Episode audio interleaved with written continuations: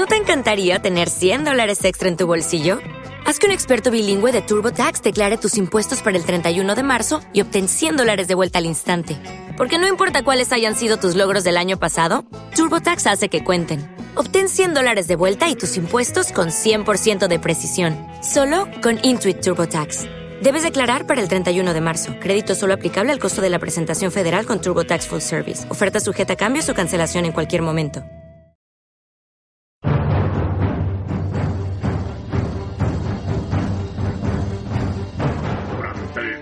Que convivió con David, Conan se ganó el apelativo de Amra, el león, que le seguiría durante el resto de su vida.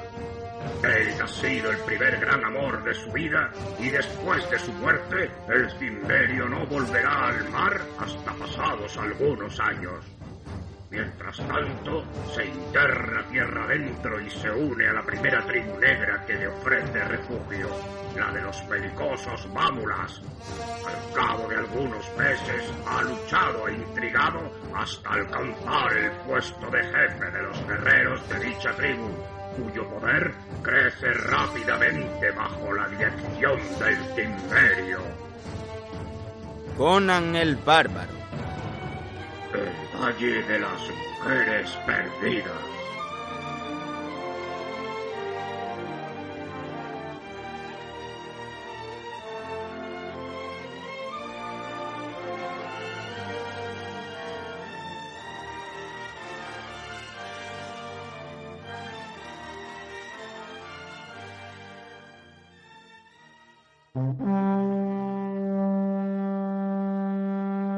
El redoble de los y el estruendo del gran cuerno de elefante era ensordecedor. Pero en los oídos de Livia el clamor sonaba como un confuso murmullo, monótono y lejano. Estaba tendida sobre un lecho en la gran cabaña, sumida en un estado de delirio que bordeaba con el desvarío. Los ruidos del exterior apenas afectaban a sus sentidos.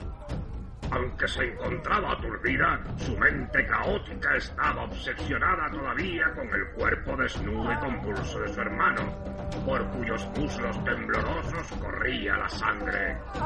Recortada sobre un oscuro fondo de formas y sombras enlazadas, aquella borrosa silueta blanca aparecía ante sus ojos con una implacable y aterradora nitidez. El aire inquieto parecía latir entre gritos de agonía mezclados con un rumor de risas demoníacas. La muchacha no tenía conciencia de sus sensaciones como ente individual, separado y diferenciado del resto del cosmos. Se sentía embargada por una enorme tristeza y un profundo dolor. Ella misma era un dolor cristalizado y hecho carne. Así pues, yacía tendida al borde de la inconsciencia, sin pensar ni sin moverse, mientras en el exterior resonaban los tambores y los cuernos, y las voces bárbaras entonaban cantos odiosos, al tiempo que los pies desnudos marcaban el ritmo golpeando la tierra dura y las manos palmeaban con suaves cadencias. Pero finalmente, la conciencia individual comenzó a manifestarse a través de su helada mente. Primero sintió un leve asombro al pensar que no había sufrido daños físicos. Aceptó esa especie de milagro sin agradecerlo. Actuando casi maquinalmente, se sentó en el lecho y se quedó mirando tristemente a su alrededor. Sus extremidades iniciaron unos movimientos débiles, como respondiendo a los centros nerviosos recién despiertos. Sus pies desnudos golpearon nerviosamente el suelo de tierra. Sus dedos se retorcieron convulsivamente sobre la falda de una ligera túnica corta que constituía su único atuendo. Recordó que una vez, y ello parecía haber ocurrido hace muchísimo tiempo, unas rudas manos le arrancaron el resto de la ropa del cuerpo y que ella había llorado de miedo y de vergüenza. Le parecía extraño ahora que un hecho tan insignificante pudiera haberle causado tanta pena. Después de todo, la magnitud de la ofensa y la indignidad eran relativas, como muchas cosas. Puerta de la choza se abrió y entró una mujer, una criatura ágil como una pantera cuyo cuerpo esbelto y flexible brillaba como el ébano pulido y estaba cubierto tan solo con un pequeño trozo de seda envuelto alrededor de sus estrechas caderas. El blanco de sus ojos reflejaba la luz de la hoguera del exterior y su mirada era aviesa y maligna. Llevaba en la mano un plato de bambú lleno de alimentos, carne caliente, patata asada y un trozo de pan rústico, así como una jarra de oro trabajado llena de una especie de cerveza conocida con el nombre de yarati. Depositó todo esto al lado del lecho, pero Lidia no le prestó atención y siguió mirando fijamente hacia la pared de enfrente, cubierta de esteras hechas de cañas de bambú entrelazadas. Joven nativa rió, sus ojos lanzaron destellos y sus blancos dientes brillaron en la oscuridad.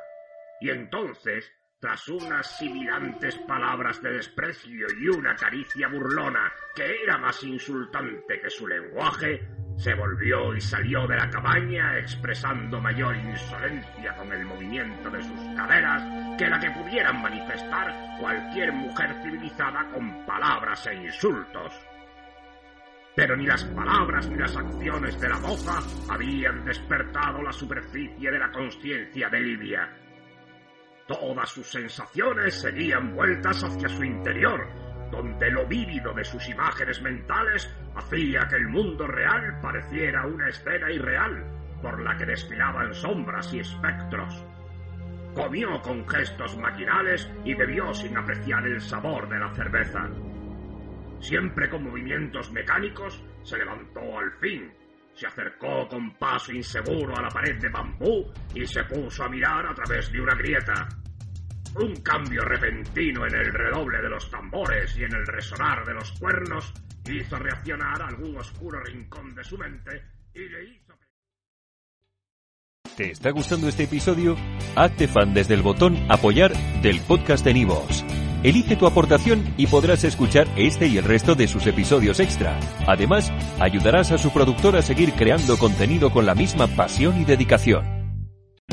O'Reilly Auto Parts puede ayudarte a encontrar un taller mecánico cerca de ti. Para más información, llama a tu tienda O'Reilly Auto Parts o visita oreillyauto.com.